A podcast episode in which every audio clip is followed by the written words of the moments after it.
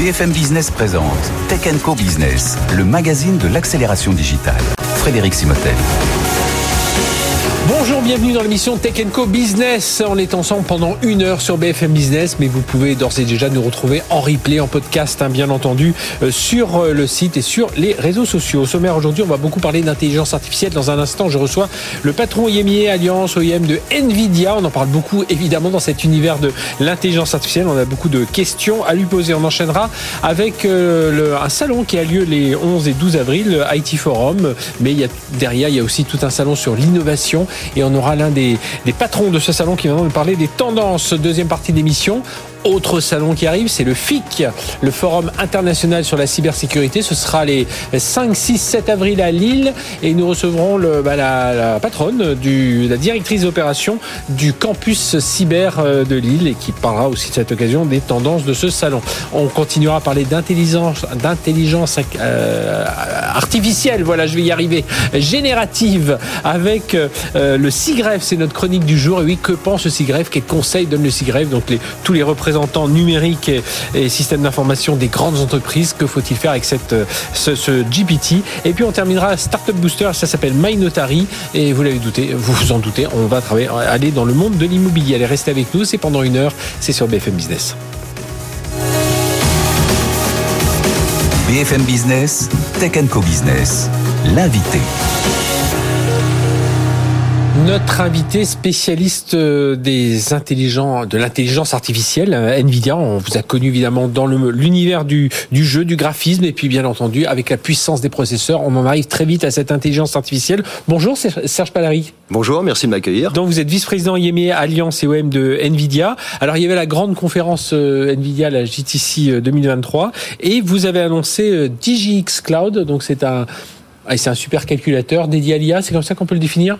On peut dire, on peut dire comme ça, c'est mettre à disposition, faciliter l'accès à ces technologies, les rendre plus démocratiques, on va dire mm -hmm. quelque part, et d'avoir accès à, à, ces technologies et un, comme un supercomputer dans le cloud. D'accord. Alors, c'est-à-dire comment euh, une entreprise peut y avoir accès? C'est-à-dire, c'est des instances. Vous allez nous expliquer tout ça, mais est-ce qu'elles ont, elles sont pas obligées de réinstaller une autre infrastructure?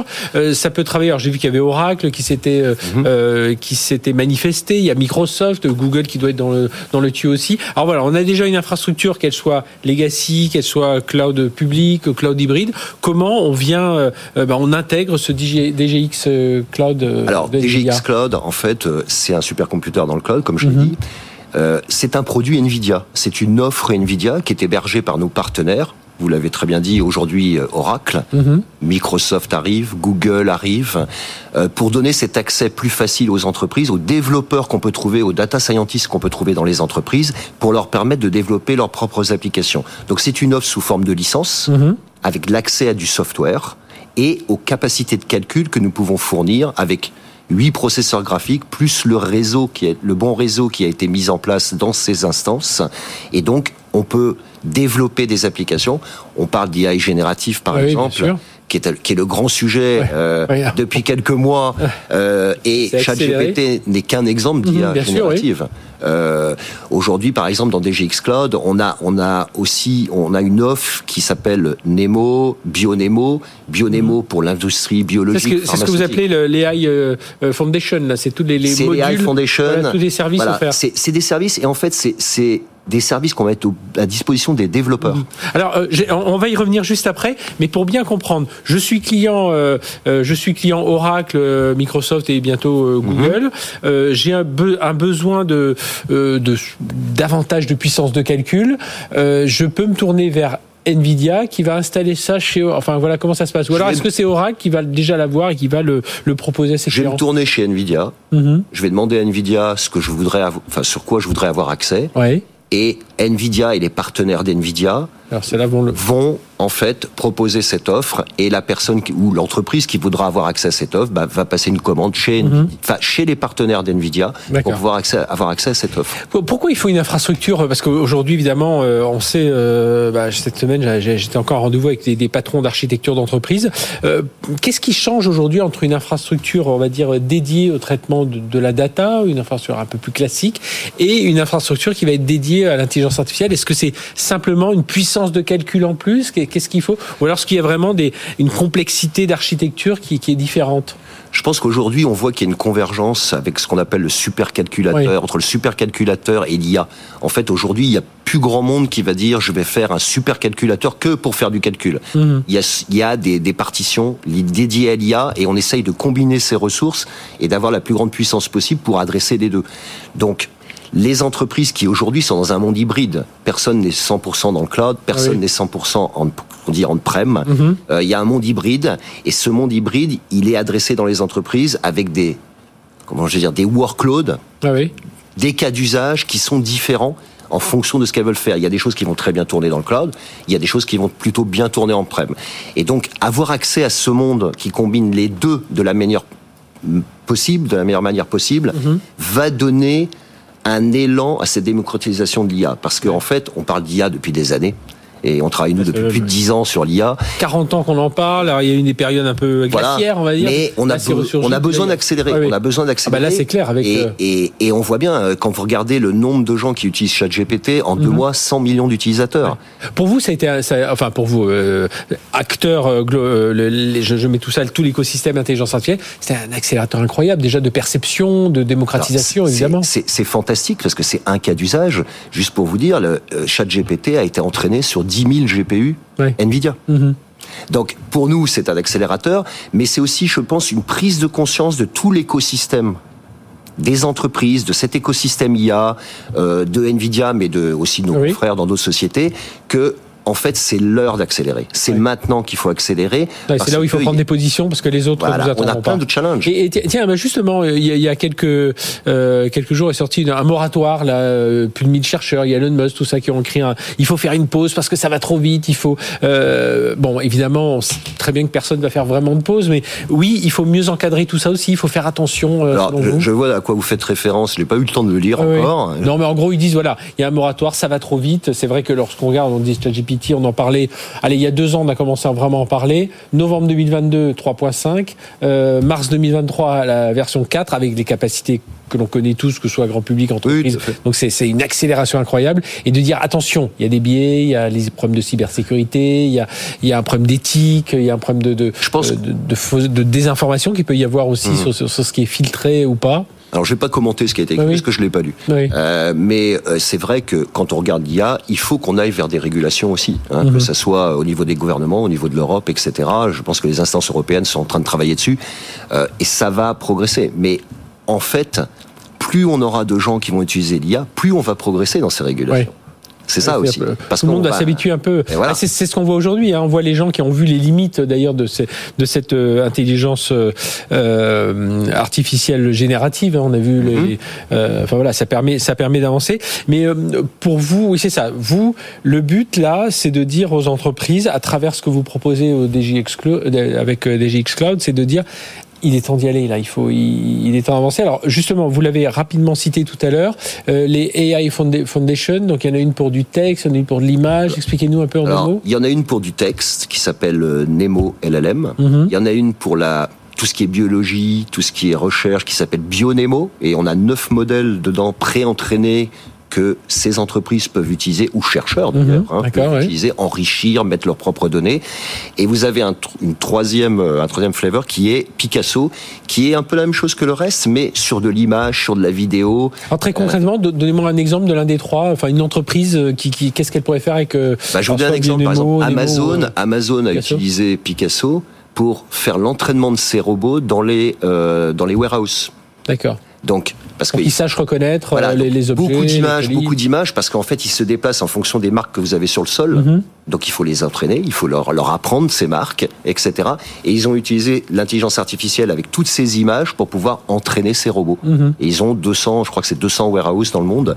Et ça, ça a été fait grâce à nos technologies. Alors, Serge Perlaric de, de, de Nvidia, euh, là aussi, dans le modèle aussi qui est en, enfin, qui est en train de changer, non, parce que la location, on l'a quand même depuis un moment, mais c'est quand même nouveau de se dire, tiens, on a accès à des capacités de supercalculateurs IA, hein, mhm. pour, pour, euh, parler, parler clair on peut l'acheter, on peut le louer. Ça aussi, c'est un peu, enfin, sur ce domaine-là, en tout cas, c'est un peu nouveau. Alors, c'est nouveau, oui et non, parce que quand vous regardez, euh, je, vais prendre un de nos partenaires, Microsoft, vous avez des instances de processeurs graphisques, de GPU chez Microsoft qui sont existantes aujourd'hui. Certaines entreprises les utilisent, certains, certains, certains centres de recherche, des startups les utilisent. Ce qu'on essaie de fournir encore une fois, c'est d'élargir au plus grand nombre. Donc on va avoir cette location, finalement, ça, ça marche sous forme d'instance chez nos partenaires cette location pour avoir cet accès direct à ces technologies mmh, qui sont qui sont en avance. Euh, il y, a, y, a, beaucoup de sociétés en France aujourd'hui qui n'ont pas forcément les moyens d'avoir d'acheter euh, les dernières technologies, mmh. de les mettre en prem, etc., etc., ou qui sont limitées par euh, par je dirais leur footprint d'aller voir ces, ces instances de GPU. Là, on essaye de leur offrir un service pour les faire progresser, pour les faire avancer, parce qu'on a des startups fantastiques en France. Euh, autre sujet, on parle souvent de souveraineté, souveraineté des microprocesseurs. Alors on sait qu'il y a eu cette alliance qui a failli se faire avec euh, avec ARM, ou voilà, mm -hmm. selon comment on le prononce euh, au Royaume-Uni sur, sur l'Europe. C'est important aussi pour un continent d'avoir ses, ses, propres usines, ses propres ateliers de design, voilà par rapport ce qu'on a pu voir euh, bah avec le, le, Covid nous a montré que oui, dans d'autres domaines, la chaîne logistique était importante, mais et, et, après on a vu que dans cette chaîne des microprocesseurs, c'était important quand même d'avoir du, du, local. Mmh. Alors nous, Nvidia, on n'a pas d'usine, mmh. d'accord ah oui. On travaille énormément avec TSMC, Taïwan. TSMC a annoncé l'ouverture d'une nouvelle usine aux États-Unis. On, on, regarde ce qui se passe en Europe, pour, pour être tout à fait, tout à fait mmh. open et on verra ce qui va se passer. Il y a nos, nos confrères qui, qui, ont des plans pour construire des grosses usines de semi-conducteurs en Europe. Et vous sentez que euh, vos clients, tous ceux qui travaillent dans votre écosystème, ils se disent oui, il faut quand même rapprocher un peu cette partie, euh, ces, ces, ces, euh, ces usines sans Pas forcément, mm -hmm. pas forcément, pas forcément. C'est un, un sujet compliqué. La souveraineté est un sujet compliqué et, oui. euh, et c'est un sujet qu'on peut prendre par différents bouts. Dernière question, euh, Serge Palaric. En termes de coûts, euh, DGX Cloud, alors j'imagine c'est selon la puissance que l'on que l'on euh, dont on a besoin qu'on va être facturé. Mais est-ce que euh, voilà, est-ce qu'on est dans des quand vous parliez de démocratisation, ça veut dire qu'on est dans des tarifs qui sont à quelques allez dizaines de cas euros contre euh, voilà on parle voilà, pas on est, projets, on est dans des tarifs qui sont à quelques dizaines de cas euros pour un mois sur une instance avec mais ce qu'il faut bien comprendre c'est tout le logiciel 8, oui. 8 processeurs graphiques, ouais, on arrive avec un ces système idées, complet puis, euh, en fait. Mm. Et il y a des sociétés qui vont avoir besoin de ça pour 3 mois. Mm -hmm. Et donc ils vont prendre pendant 3 mois, ils vont pas aller investir euh, je dirais, en prémisse, et ça va leur suffire pour faire leur modèle, pour développer leurs choses. Voilà, donc à partir de 30-40 k euros, on peut commencer déjà à, à travailler. J'allais dire s'amuser, c'est plus que du jeu, mais... Oui, voilà, on, est, on, on vient du jeu, mais on peut s'amuser. Eh bien, merci d'être venu nous parler de tout ça. Donc Serge Palaric, vice-président IMEA Alliance et OM, et OM chez Nvidia, donc le lancement de, ce, de cette offre, hein, DGX Cloud, pour les entreprises, pour démocratiser, encore une fois, l'IA, le, le, la puissance dont on va avoir besoin pour euh, bah, faire tourner des modèles sur toutes les, les datas et bien Nvidia qui devient vraiment l'un des acteurs majeurs hein, dans, dans, ce domaine. Enfin, ça fait un moment, mais là, ça, ça on va dire que ça, ça, pousse pas mal. Merci d'avoir été encore. avec nous. Allez, on marque une courte pause. On se retrouve juste après avec le patron du salon IT Forum. C'est tout de suite sur BFM Business. BFM Business, Tech Co Business, l'invité.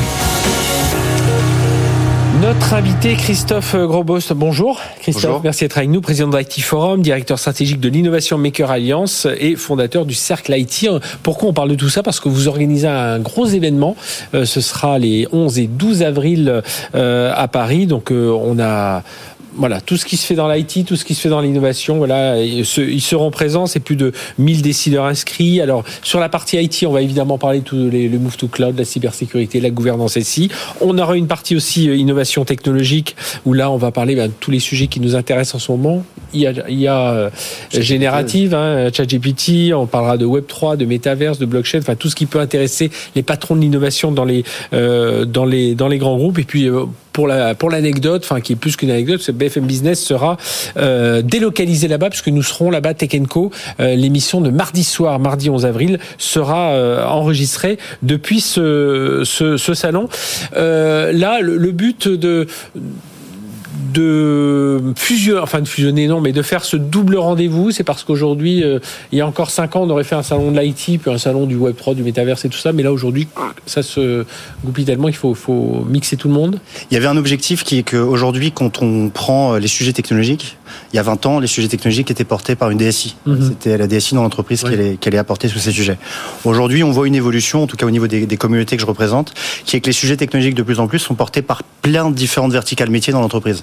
Vous avez des gens, alors déjà, vous avez évidemment la direction de la transformation digitale, vous allez avoir des gens qui sont à l'innovation et à l'innovation transverse, vous allez avoir des gens qui sont data office, qui maintenant sortent de l'IT, qui sont quasiment indépendants. Mhm. Et puis après, vous avez des gens carrément dans les métiers, donc des chief marketing officers, des chief people officers. Qui sont au contact de la tech euh, au quotidien. Et qui achètent de la tech. En mhm. fait, qui aujourd'hui ont des prérogatives directes d'achat de solutions technologiques. Et mhm. l'IA, par exemple, est quelque chose qui est complètement transformant pour ce qui est du marketing et pour ce qui est du RH. Euh, le RH, vous avez plein de solutions d'automatisation des processus RH.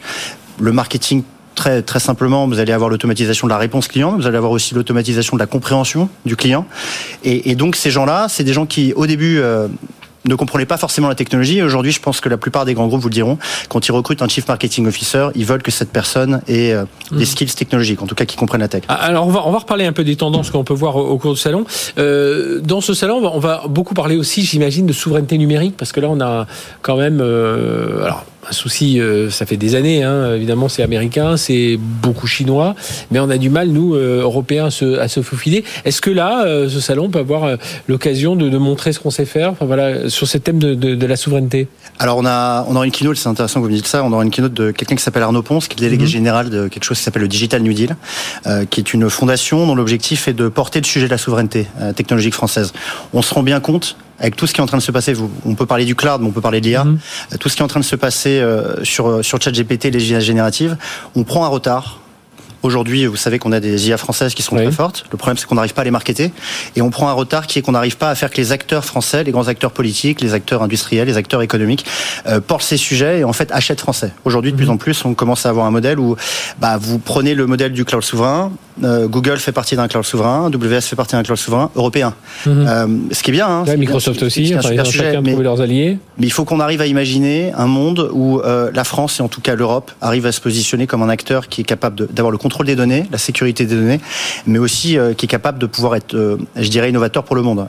Je, vous propose d'écouter un, petit, euh, enfin, un reportage là, de Simon Tenenbaum qui est sur l'alerte face au danger de l'intelligence artificielle. Il y a quelques jours, les, il y a une, plus de 1000, 1000 scientifiques, il y a Elon Musk, alors Steve Wozniak, l'ancien cofondateur d'Apple, qui ont fait une lettre ouverte pour dire que de toute urgence, il faut faire un moratoire. Ça va trop vite. Je propose qu'on écoute ça, puis on en reparle après, parce que ce sera l'un des thèmes aussi, hein, fort de, de l'IT Forum et de, et de IT Paris. Une pause d'au moins six mois, six mois pendant lesquels tous les chercheurs s'engageraient à ne pas entraîner d'intelligence artificielle plus puissante que GPT-4. Voilà la mesure urgente réclamée dans cette lettre ouverte. Des IA plus perfectionnées ne devraient être développées que si nous sommes sûrs de leurs effets positifs. Il s'agit donc d'instaurer rapidement des protocoles de sécurité. Si le secteur ne le fait pas, les gouvernements doivent imposer un moratoire, selon les signataires, qui alertent des risques sur l'emploi la démocratie, la désinformation engendrée par des IA devenus potentiellement incontrôlables. Des ingénieurs de Meta, Microsoft, Google, des scientifiques du MIT, du CNRS, des patrons de start-up ont signé cet appel aux côtés d'Elon Musk qui compare souvent l'intelligence artificielle à l'arme nucléaire. Si le patron d'OpenAI, Sam Altman, ne figure pas parmi les signataires, il se disait lui-même récemment effrayé des progrès de ChatGPT et appelait de ses voeux une régulation de l'intelligence artificielle. Oui, Christophe. Alors, quand on entend euh, ce, moratoire là, oui, ça va trop vite. Euh, alors, c'est peut-être, il y a peut-être une opportunité, vous disiez, pour l'Europe de se positionner. Euh, si, alors, je pense pas que les gens vont s'arrêter comme ça pendant six mois de travailler, mais peut-être là de, de nous faufiler, non?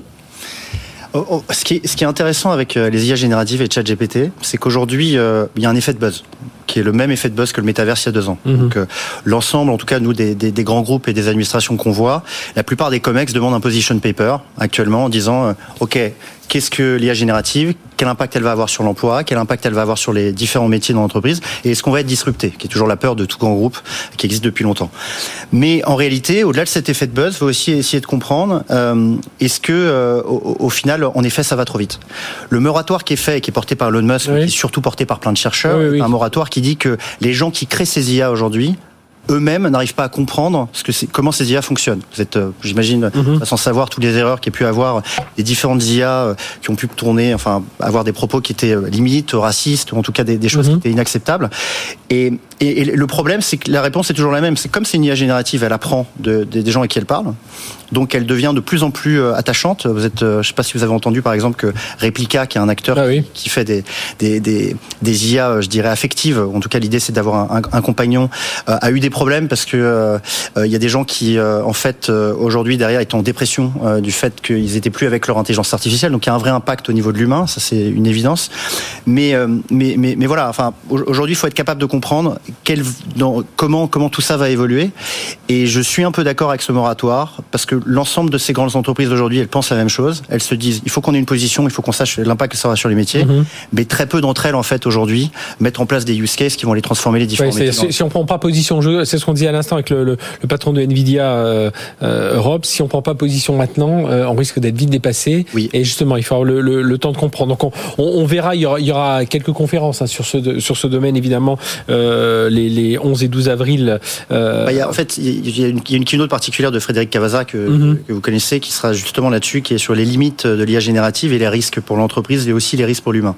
Alors, on parlera aussi beaucoup avec les, les DSI. En quoi ils doivent se moderniser ces DSI aujourd'hui? Alors, on dit toujours la DSI doit disparaître, on n'en est pas là, mais mais quand même, on voit quand même ce lien plus fort entre les métiers, euh, la DSI, avec euh, euh, vous le disiez vous-même tout à l'heure, il y a des directions métiers où ce sont eux qui achètent la tech.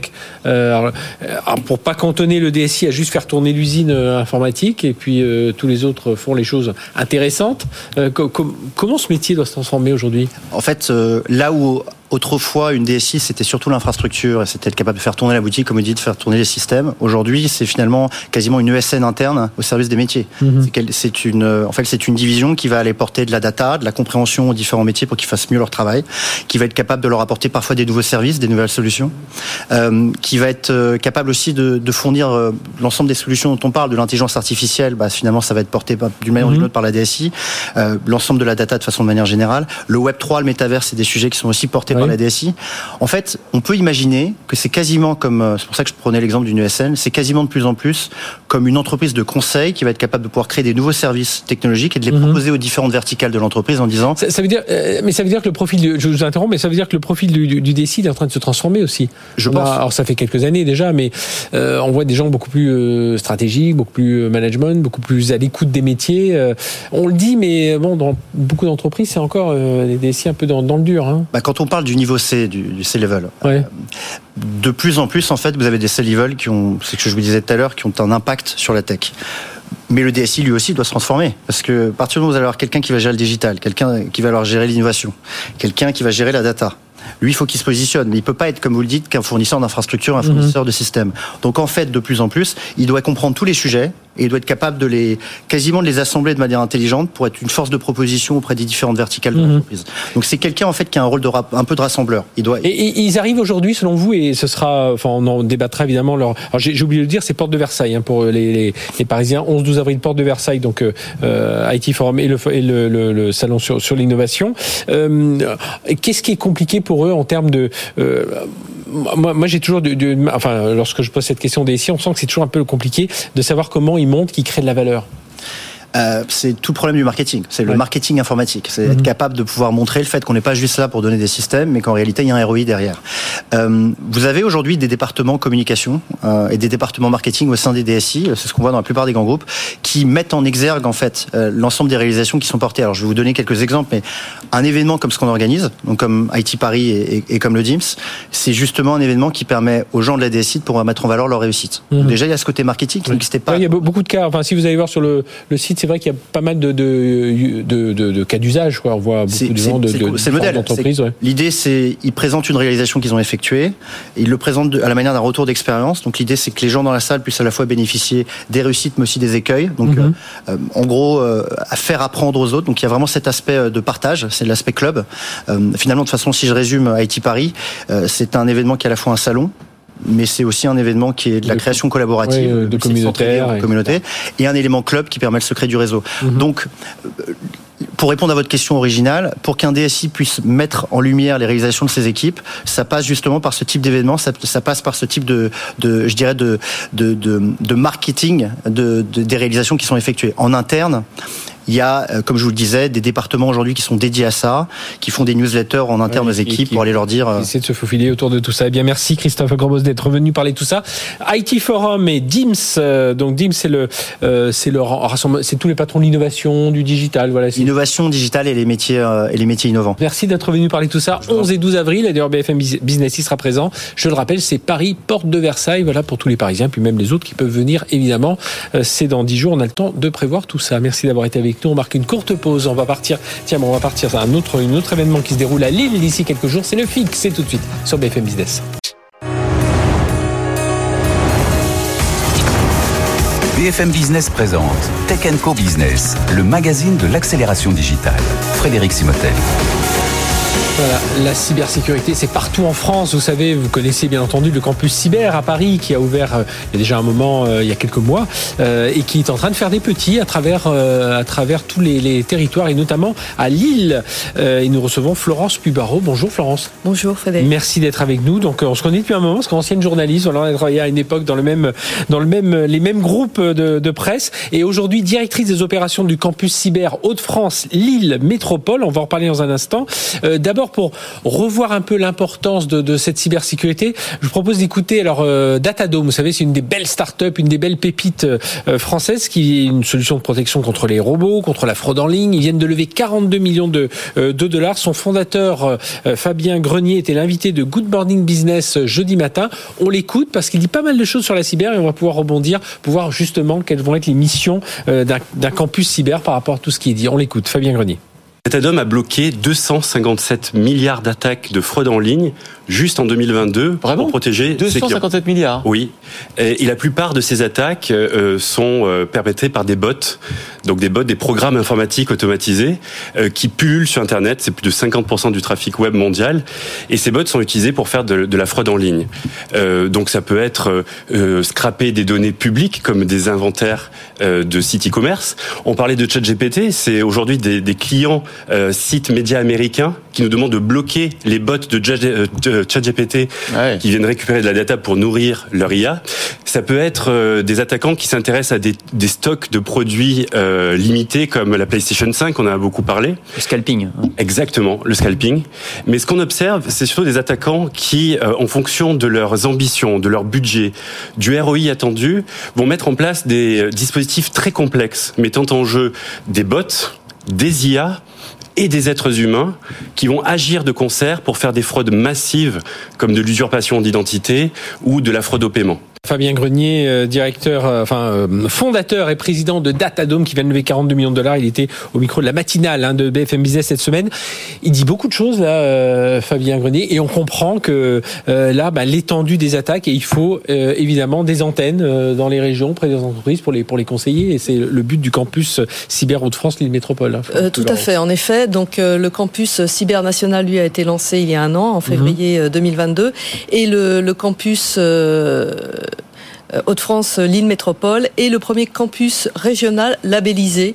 Donc euh, nous avons eu cette labellisation en juin 2022, donc ça fait euh, presque dix mois maintenant. Bon, depuis dix mois, on a bien sûr vraiment avancé dans, dans, la, dans la création de l'écosystème. Bon, il y a déjà en, dans les Hauts-de-France un écosystème cyber qui est Mhm. important. Les entreprises euh, ont besoin encore d'être sensibilisées. On l'a vu. Hein, euh, Bah, ce que vient de raconter Datadome, toutes les attaques, fou, les bots toutes les attaques, tout etc. Puis, et puis Tout c'est tous azimuts. Hein, C'est tout azimut et tout le monde est concerné surtout. Mhm. Donc euh, les entreprises, les collectivités, euh, les, le grand public. Donc le, le campus cyber a cette vocation aussi de s'adresser à tout le monde. Et ça, veut dire qu'au sein du campus cyber, on, reprend un peu les, recettes qui marchent bien pour le campus euh, cyber euh, parisien national, c'est-à-dire des acteurs de, la cyber, des gros acteurs, des startups, des universités, des, euh, écoles, et puis aussi ben, des, parce que je pense que c'est ce qui fait la, le fait que ça prenne bien aussi ce campus cyber, c'est qu'on voit des, des L'Oréal, des BNP, enfin on voit des, entreprises aussi. Alors je sais pas s'il y a des entreprises locales du Nord qui vont s'y installer, mais enfin qui vont installer une de leurs antennes, mais c'est aussi ça, c'est d'avoir des, des gens, des, des utilisateurs quoi, qui sont là pour euh, bah, être un peu au courant de tout ce qui se passe. Oui, alors l'objectif, bien sûr, est de fédérer toute cette, euh, toutes ces populations dont, dont, tu as parlé. Donc, euh, aussi bien euh, les entreprises du secteur de la, de la cybersécurité, mm-hmm. les startups, parce qu'en en fait, le campus cyber Hauts-de-France, Lille Métropole, est opéré par Euratechnologie, ah oui, qui est, est l'un des plus grands voilà. incubateurs. C'est ce que j'allais dire. dire incubation oui, et accé accélération de startups. Donc, bien sûr, nous avons aujourd'hui 12 startups qui sont incubées et accélérées. On en a, on est l'un des plus grands accélérateurs de incubateurs de start-up cyber en France. Donc ça, on en est mmh. très fiers. Donc ça y est, ils sont installés dans le euh, dans nos locaux. Et donc euh, oui, on va avoir euh, vocation à réunir toutes ces ces structures, que ça soit euh, bah, les entreprises euh, utilisatrices finales, oui, puissent... comme les instituts de formation. On a aussi beaucoup beaucoup de. D'ailleurs, c'est ça l'émission. Hein, c'est toujours former, mobiliser innover. Innover et puis opérer. Opérer, c'est un des points importants. Hein. Opérer, c'est essayer de monter des solutions pour Alors, les entreprises. Alors opérer, oui. Bah, euh, opérer, c'est aussi avoir le, le CISERT, donc euh, le, le, centre de réponse euh, mmh. appel à incident, incident ouais. que les entreprises peuvent appeler euh, quand elles ont un incident. Le CISERT va pouvoir prendre leur, leur appel et les orienter vers les meilleurs interlocuteurs pour les aider à sortir de la crise. Et tout ça, ça s'annonce alors ouverture officielle lors Alors du... inauguration officielle voilà. le 5 avril. Avec donc on, on, profite du FIC. Hein, Ouais, le, le Forum international voilà, sur la cybersécurité, euh, 5, 6, 7 avril. Hein, 5, 6, 7 avril au Grand Palais à Lille. Donc nous, on est sur le site, euh, le grand site d'Euratechnologie. Donc mm -hmm. l'inauguration officielle le 5 avril. On a déjà commencé à travailler. Alors on est hébergé aujourd'hui dans le, le, campus d'Euratechnologie. Les locaux vont être mis à disposition au, au fur et à mesure dans les prochains mois. D'accord, oui, avec euh, tout, toutes les arrivées. Le FIC, cette année, le thème, c'est In Cloud We Trust. Hein, oui. C'est un peu le, le, le, grand axe de, de, de enfin le, le l'axe fondateur, enfin l'axe euh, comment dirais-je, l'axe directeur voilà de, de, de, ce salon euh, cette année. Merci euh, Florence Pubaro d'être venue nous parler de tout ça, directrice d'opération du campus cyber Hauts-de-France Lille Métropole, donc qui ouvre le 5 avril, premier jour du FIC. Vous pouvez déjà euh, prendre vos billets pour déjà aller voir, parce que pendant trois jours c'est quand même toute la crème de la, la cybersécurité qui sera là-bas à Lille euh, au, au, forum. Et puis ben, derrière, pourquoi pas aller faire un tour sur le sur le pavillon de Ou euh, opéré par le campus cyber. Et puis Euratechnologie pour ceux qui veulent aller là plus loin pour déjà voir un petit peu les premières mises en place de ce campus euh, des Hauts-de-France, Lille Métropole. Merci Florence Pubaro. Merci, on marque une courte pause. On se retrouve juste après avec Malik Amir du SIGREF. On va parler, devinez de quoi, de euh, intelligence artificielle générative GPT. C'est tout de suite. BFM Business, Tech Co Business, la chronique expert. Chronique expert, vous êtes habitués. Chaque semaine, nous recevons un représentant, une représentante du CIGREF. Le CIGREF, c'est cette, euh, ce club, cette association qui regroupe les 150, 155 plus grandes entreprises françaises pour discuter, voilà, justement, de tous ces sujets de système d'information, de numérique et devinez quoi, d'intelligence artificielle, parce qu'on ne parle plus que de ça depuis quelques jours. Malik Amir, bonjour. Bonjour. Merci d'être avec nous. Vous êtes donc administratif du CIGREF. Vous êtes aussi DSI du groupe Bell, hein, de, de, nos leaders dans le l'agroalimentaire avec les marques de fromage, de laiterie. Enfin voilà, on connaît, on connaît tout ça et, on s'en nourrit régulièrement. Alors euh, tout a changé. Enfin sur l'intelligence artificielle, ça fait 40 ans qu'on en parle, mais on a toujours du mal à pousser un peu ces sujets. Novembre 2022. ChatGPT 3.5, euh, on va dire janvier, euh, je crois que c'est au mois de février, le, le Parisien euh, en fait sa une. Euh, là, ça s'est encore accéléré. Mars 2023, on a une nouvelle version. 100 euh, millions d'utilisateurs. Euh, on il y a un coût informatique. On découvre OpenAI, donc une, une start-up qui devait travailler sur l'open. Microsoft lui met le grappin dessus. Enfin voilà, il y a toute une aventure autour de tout ça. Et puis hier, enfin cette semaine, l'actualité, c'était aussi un moratoire. une, 1000 chercheurs. Il y a aussi Elon Musk il y a Steve Wozniak, l'ancien cofondateur d'Apple, euh, qui ont apposé leur, leur signature, qui disent euh, attention, il faut qu'on ralentisse un peu, il faut qu'on se pose un peu pour décrire tout ça. C'est ça. Aujourd'hui, ça va beaucoup trop vite, là, selon vous. C'est aussi ce que vous voyez, vous, quand vous discutez avec vos autres euh, confrères, euh, DSI, patrons numériques, patrons digital des grandes entreprises et administrations, je le précise. Eh ben, cette communication arrive euh, à point nommé, puisque la position du CIGREF était d'avoir une démarche raisonnée, c'est-à-dire mm -hmm. d'aller vers l'intelligence artificielle, bien évidemment, mais d'y aller avec raison pour justement mesurer les risques, les implications, etc. Euh, la bonne nouvelle qu'on peut tout de même signaler là avec ce moratoire, c'est que peut-être que pour une fois l'Europe va être un peu en avance, oui. puisqu'il y a l'AI Act qui devrait pouvoir sortir d'ici la fin de l'année mhm. et qui justement réglemente et met en place un certain nombre de sécurisations d'usage de l'IA pour le respect des droits fondamentaux des citoyens, le respect des valeurs de la communauté européenne. Bah, parce que j'imagine que vous le voyez alors à la fois dans, votre entreprise, mais lorsque vous discutez avec les autres euh, DSI, les autres patrons du numérique, euh, oui, il va il, va falloir intégrer ces technologies rapidement pour pas rester au bord de la route. Donc on voit, hein, il ne s'agit pas de se dire euh, euh, comment, mais plutôt quand, et y aller plutôt plutôt plutôt vite. Et la difficulté de tout ça, c'est que il y a une partie technologique, il y a une partie euh, process, il y a une partie transformation des métiers. Enfin, on imagine la recherche euh, dans, dans l'agroalimentaire. Tout d'un coup, on va avoir un chat GPT qui vient les accompagner. Enfin, tout ça, ça doit être accompagné par, euh, bah, par des sachants, hein, qui peuvent être les, les, les DSI. Oui, oui, oui, bah absolument. C'est pour ça qu'il est important de se saisir du sujet, hein, de pas le laisser regarder ou, ou en avoir peur. Hein. Le, le déni serait la pire des choses pour les DSI. Puis, pour l'ensemble de la société, il est indispensable de s'approprier le sujet, de l'utiliser, de l'expérimenter, et puis d'accompagner à nous aussi des SI, d'accompagner nos utilisateurs hein, qui se sont déjà appropriés euh, le sujet hein, sans qu'on s'en demander. Euh, et, comme souvent, comme dans beaucoup de techno, mais, mais là, ça a quand même un impact un peu plus important. Voilà, exactement. Donc euh, les accompagner, euh, s'assurer qu'il y ait quand même un certain nombre de règles qui soient mises en place, de garde-fous sur notamment la sécurité des données pour que et je vous interromps juste un instant parce que c'est justement pour ça que le CIGREF, vous avez formalisé un peu tout ça. Voilà nos, nos, nos premiers, nos premiers conseils. Hein. Voilà. si on vient dessus, enfin, vous l'avez dit, c'est position euh, euh, de raison, mais euh, pas d'attente. Hein. C'est quand même à position active. Hein. Voilà, quels sont un petit peu. Alors justement, au CIGREF, on a vraiment pris en main le, le sujet pour ne pas attendre non plus, en se disant déjà dans un, un premier temps, les administrations publiques et les entreprises privées vont être obligés de s'intégrer dans ce monde-là. Mhm. L'AI euh, se développe depuis plusieurs années, hein, on, le connaît, mhm. mais là, elle devient, euh, elle devient euh, plus opérationnelle, on va dire, et davantage entre les mains des, utilisateurs. On sait que ça va transformer la société profondément. Mhm. On sait que ça va transformer aussi la productivité des entreprises, des collaborateurs, l'intelligence collective. Donc s'assurer qu'on la prend bien en main et faire en sorte que l'on puisse justement accompagner toutes ces organisations pour pouvoir la mettre en place. Alors justement, je vous, propose d'écouter un papier de Simon Tenenbaum, qui est journaliste chez BFM Business. C'est euh, Goldman Sachs, hein, la, banque américaine, qui s'est penchée sur une étude sur, ce sujet évidemment de chat GPT. En, conclusion, bon voilà, il y a du bon, il y a du mauvais, mais l'IA va remplacer euh, certains emplois, mais pour la plupart des travailleurs, cela va se traduire par des gains de productivité. Enfin, on écoute ce qu'en dit Simon Tenenbaum, puis on revient dessus.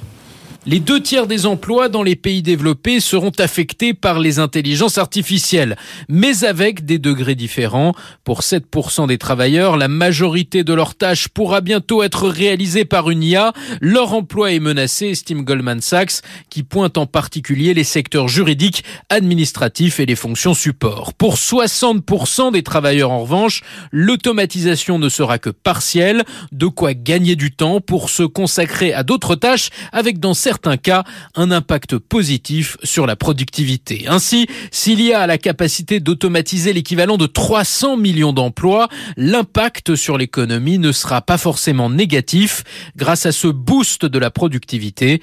Goldman Sachs estime que l'IA pourra générer 7% de croissance supplémentaire du PIB mondial sur la prochaine décennie. Voilà, on n'a pas voulu tirer la sonnette d'alarme parce qu'on voyait évidemment des métiers qui vont disparaître, mais comme, comme il y en a eu beaucoup, il y a des métiers qui qui vont se créer, mais il y a beaucoup de métiers qui vont plutôt se transformer, hein, c'est ça. Et c'est là-dessus où le CIGREF aussi, vous dites, euh, voilà, nous, on vous alerte aussi un peu là-dessus. Oui, absolument. Bah, c'est sur les usages et en analysant les usages, parce que dans tous les métiers de l'organisation, finalement, mhm. ça peut être soit un atout, justement, pour une meilleure, euh, une meilleure productivité, mais aussi un meilleur usage de la compétence. Hein. Mhm. Euh, un certain nombre de tâches peu intéressantes, mais obligatoires aujourd'hui, on va peut-être pouvoir la sous-traiter justement à l'IA, et puis avoir un peu plus de, de, de, de bah, Quand on voit les, comptes rendus de réunion, les comptes ce sur quoi travaille Microsoft notamment, puisqu'ils ont investi, et puis avec Teams, mais avoir un compte rendu de réunion, on fait un peu automatiquement Oui. Voilà, ça, ça, apporte on pas voit grand chose. C'est bien d'avoir une trace, etc. Euh, sur euh, tout un tas de métiers, que ce soit les sujets RH, par exemple, créer la job description d'un poste, ça n'a aucun intérêt, mais il faut la faire, il faut qu'elle soit claire. Là, l'IA, elle sait déjà la, la mhm. réaliser, donc ça fait une tâche de moins.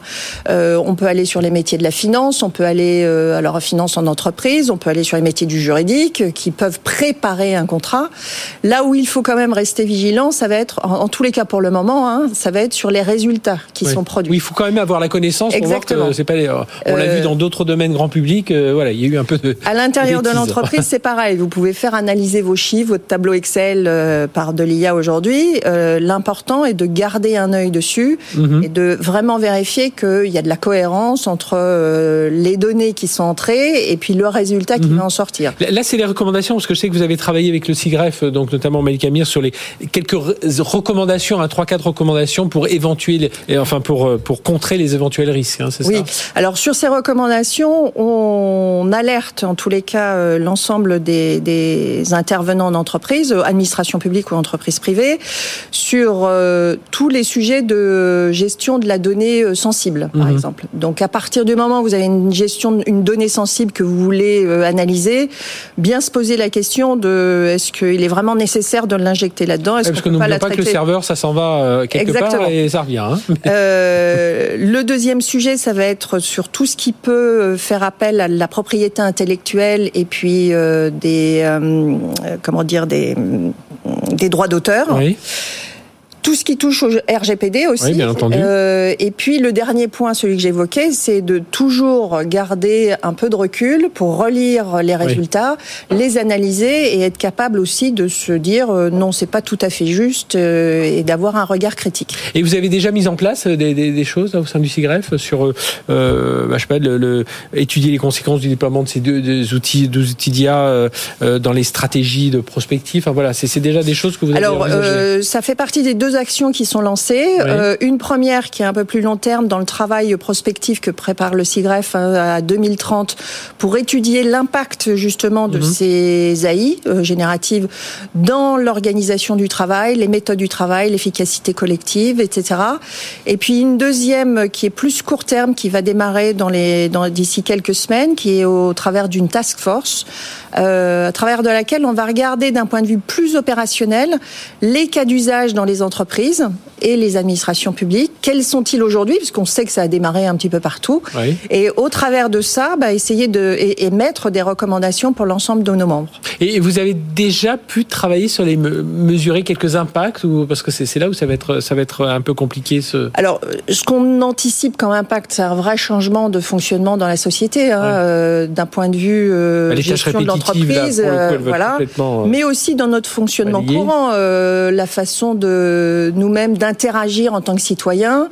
Euh, il y a des alertes justement sur tout ce qui est euh, ce qui concerne le vote. Euh, enfin, toute la mhm. vie publique va être modifiée. Et puis on est une, on est avec des sociétés américaines. J'imagine que là, le CIGREF est toujours très vigilant hein, sur ce, sur cet aspect-là. Absolument. Bon, on peut guère faire autrement aujourd'hui, mais voilà, il y a quand même cette vigilance que, vous portez. il y a cette vigilance, oui, parce que société américaine, les données sont en général hébergées aux États-Unis. C'est pour ça que l'intervention l'intervention de l'AI Act pourra mhm. aussi nous aider pour avoir davantage de souveraineté autour de l'intelligence artificielle aussi, pas mhm. exclusivement sur les données, en sécurisant toujours nos données au travers de, des réglementations RGPD, mais aussi en sécurisant l'IA, en la mettant en place une gouvernance qui permette de, de, bien s'assurer de son propre fonctionnement, une législation mais qui ne soit pas des remparts euh, autour, mais une législation qui permette de sécuriser son usage mhm. et de s'assurer voilà, et de s'assurer qu'il y a une éthique qui permette d'utiliser et du coup qu'on puisse s'en servir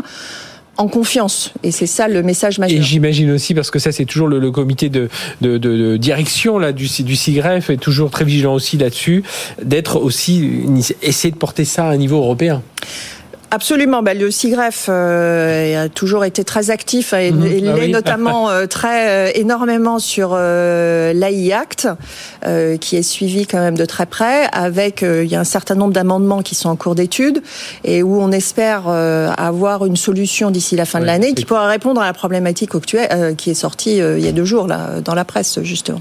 Eh bien merci Malika Amir d'être venu nous parler de tout ça donc administratif du SIGREF, le SIGREF qui s'intéresse de près. Allez sur le site hein, pour voir les recommandations déjà par rapport à ChatGPT, enfin GPT euh, et ses intelligences euh, artificielles, euh, artificielles génératives. Hein. il est, il est vraiment temps de, de, de s'y intéresser parce que sinon on sera vite dépassé. Donc il, faut vraiment y aller. Mais voilà, il y a quelques garde-fous, il y a quelques recommandations et le CIGREF euh, en a déjà dénoncé, enfin on a déjà décelé plusieurs. Merci Malek Amir, dont je rappelle, administrateur du CIGREF et DSI du groupe Bell. Merci d'avoir été avec nous.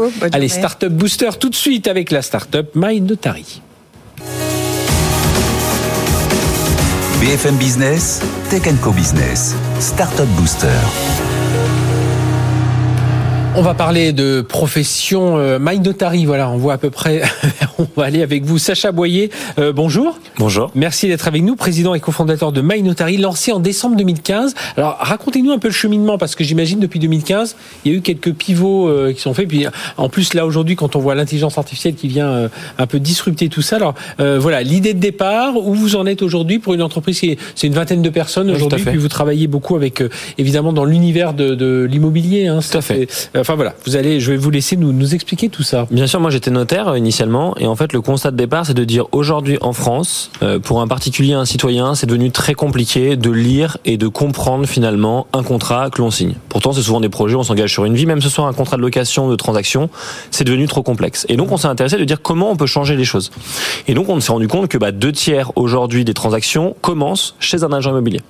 Euh, deux tiers avec 90% de satisfaction des agents immobiliers. On voit que c'est une profession qui va se maintenir. On s'est dit, bah, en fait, on va commencer au tout début d'une transaction, d'une opération, et on va faire en sorte de créer une plateforme qui va aider les professionnels de l'immobilier, les agents immobiliers, les bailleurs sociaux, à rédiger efficacement tous leurs contrats avec trois objectifs. Un, chaque contrat qu'ils signent doit être sécurisé et fiable pour mhm. leurs clients.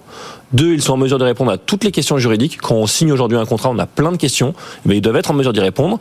Et trois, qu'il y ait plus de transparence pour le client final. Et in fine, l'objectif, c'est que tous les contrats que vous signez avec un professionnel, vos baux, vos mandats, vos compromis, et eh bien, sur des contrats, vous, particuliers, qui soient simples, et compréhensible. Donc on va essayer de vulgariser cette partie juridique. Et ça veut dire que vous allez, vous allez mettre tout ça une sorte de coffre-fort euh, où chacun aura euh, euh, voilà aura l'ensemble de ces documents parce qu'on le sait hein, aujourd'hui si on achète un bien enfin en tant que particulier si on achète un, un bien immobilier on n'a pas juste le contrat de d'appartenance de, de, enfin de, propriété il y a une série comme ça de tests enfin voilà la RSE enfin tout ce qui peut être le durable l'économie d'énergie et puis voilà tout ce qui peut y avoir autour de, de ça va même jusqu'à la, présence de sites nucléaires euh, dans la région. ça, va très loin. ça va très loin. Donc, on a bien sûr une partie où on a le stockage de toute la documentation et une partie finalement où on va avoir tout ce qui est complétion de l'information et tout ce qui est rédaction du contrat. Et vous en parliez en préambule, il y a aussi une question qui se pose aujourd'hui, c'est comment l'intelligence artificielle va être capable demain, on le voit avec ce qui a évolué, de lire finalement un document euh, dont vous parlez, ils font plusieurs milliers de pages, souvent euh, les annexes d'un compromis, et arriver à les synthétiser pour faire un contrat qui soit finalement in fine avec euh, bah, le plus court et le plus compréhensible possible. Comment ça va changer le, le, métier? Parce que justement, on dit que cette IA ChatGPT, ça va transformer alors, le métier des journalistes aussi, mais le métier des, on parle souvent des notaires, des avocats, enfin dans, dans, cet univers juridique, ça va les, les accompagner, ça va permettre d'enlever un peu certaines tâches répétitives, mais voilà, permettre de passer plus de temps avec son client, c'est ça? Moi, je pense que finalement, c'est un peu comme les développeurs. Aujourd'hui, on parle beaucoup de copilotes qui aident les développeurs. Je pense que ça peut les sécuriser. Je je suis pas convaincu pour l'instant parce que je l'ai pas vu, hein, mmh. mais ça, ne fait pas le travail. Ça n'arrive pas à faire ce travail parce que c'est pas exact et on le sait en droit. Si on se trompe, ça a des conséquences qui sont graves. Donc, on a besoin d'une exactitude à 100%. Donc, je pense qu'en revanche, ça peut aider à euh, révéler bah, rapidement en fait des indices ou des éléments qui hier prenaient du temps finalement à analyser. Donc, plutôt que de lire un document de 50 pages, peut-être que ça va me faire une synthèse et j'irai plus vite. On est vraiment dans dans dans la dans l'accompagnement. Tout à fait. Euh, de tout ça. On voit aussi, euh, j'avais participé à un congrès de, de notaires, la Chambre de notaires de Paris, où on parlait beaucoup euh, blockchain, Web 3. Là aussi, hein, ce sont des technologies. Alors, au-delà des crypto-monnaies que je pourrais transmettre à mes à mes descendants, mais il y a pas mal de choses qui sont faites aussi. Et les notaires sont plutôt plutôt avancés, enfin plutôt à la page en tout cas. Ils, savent un peu de quoi de quoi ils parlent. Hein. C'est vrai. Alors personnellement, nous on s'est jamais jeté sur la blockchain parce qu'on n'est pas convaincu pour de la valeur ajoutée pour le En fait, on, pense toujours citoyen final, nous et client final. Et on se dit quelle est la valeur ajoutée pour lui? Et aujourd'hui, nous, ce qu'on voit, ce qu'on a besoin et quand on voit les différentes études, c'est qu'il y a besoin de réassurance. Et donc, tout l'objectif pour nous, c'est comment aider les professionnels à donner plus de réassurance et de confiance aux clients final qui, finalement, comprennent pas grand chose et pour qui ça prend trop de temps, finalement, d'acheter ou de vendre euh, dû à la paperasse juridique. Et d'ailleurs, c'est la première raison aujourd'hui pour lesquelles un particulier choisit un professionnel de l'immobilier, c'est l'accompagnement juridique et administratif parce que c'est trop complexe. Et on le voit. Hein. Euh, Aujourd'hui, euh, vous, MyNotary, vous vous, euh, vous rémunérez comment? Enfin voilà, est-ce qu'il y a levée de fonds? Enfin, vous en êtes tout dans, dans Alors, on a fait initialement, il y a bah, en 2017, euh, une levée de fonds avec Open CNP, qui est une filiale de CNP Assurance, mhm. elle-même qui appartient à la Caisse des dépôts. Donc, c'était assez indépendant pour nous, enfin assez indépendant. Et donc, du coup, on a travaillé avec eux. Aujourd'hui, on est complètement viable. On travaille avec 20 000 professionnels de l'immobilier partout en France. Mhm. Voilà, et on a généré depuis le début de notre existence plus d'un million de contrat. Et, et derrière, euh, euh, les évolutions, enfin je reviens sur cette intelligence artificielle, c'est vraiment vers là qu'on va aller, c'est comment intégrer davantage l'intelligence artificielle Moi je crois qu'il y a deux choses. La, la technologie va permettre, un, effectivement l'intelligence artificielle d'aider et d'accompagner les professionnels sur cette partie administrative et juridique, et deux, je crois fondamentalement, et c'est pas encore apparu dans la dans l'immobilier, c'est que la tech a la capacité de rapprocher des gens qui sont loin. Mhm. Et aujourd'hui, quand vous achetez, vous vendez, vous avez l'obligation de travailler avec un ou plusieurs notaires, des syndics, des diagnostiqueurs, des agents immobiliers et en fait, ils ont chacun leur jargon, vous n'y comprenez rien. Donc vous euh, centralisez un peu tout, ça. Tout à fait. Notre objectif, c'est de réunir tout le monde. collaboratif. Exactement. C'est de rajouter une surcouche collaborative pour avoir un parcours qui est transparent. Et je ne m'explique pas aujourd'hui comment il est plus simple et surtout plus transparent de faire venir un objet du, du, du, bout du monde où finalement il va venir en bateau, il va passer euh, mhm. par différents transporteurs et c'est hyper transparent pour moi client. Mais alors quand j'achète au coin de la rue, alors là, je comprends pas. Et je ne sais pas où je vais, je ne sais pas ce qui se passe. Notre but, c'est finalement apporter plus de transparence, qu'on pense que c'est euh, nécessaire. Oui, d'ailleurs, je, je voyais les chiffres. Hein. 3, économie de 300 euros par dossier, plus de 90 heures de temps passé en moins sur les dossiers, 180 pages économisées par dossier. Enfin, voilà, il y a pas mal d'économies autour de tout ça. 20 000 utilisateurs pour MyNotary. Merci d'être venu nous parler de tout ça. Sacha Boyer, donc président et cofondateur de MyNotary pour notre Startup Booster. Merci de nous avoir suivis. On se retrouve la semaine prochaine, euh, même heure, même endroit. Euh, je suis en train de dire, non pas forcément même endroit parce qu'on sera, je pense qu'on a une émission délocalisée au sein de l'AWS Summit avec euh, Amazon Web Services. Mais euh, évidemment, on se retrouve de toute façon sur les podcasts, les replays, évidemment sur la chaîne Tech TV. Excellente semaine sur BFM Business.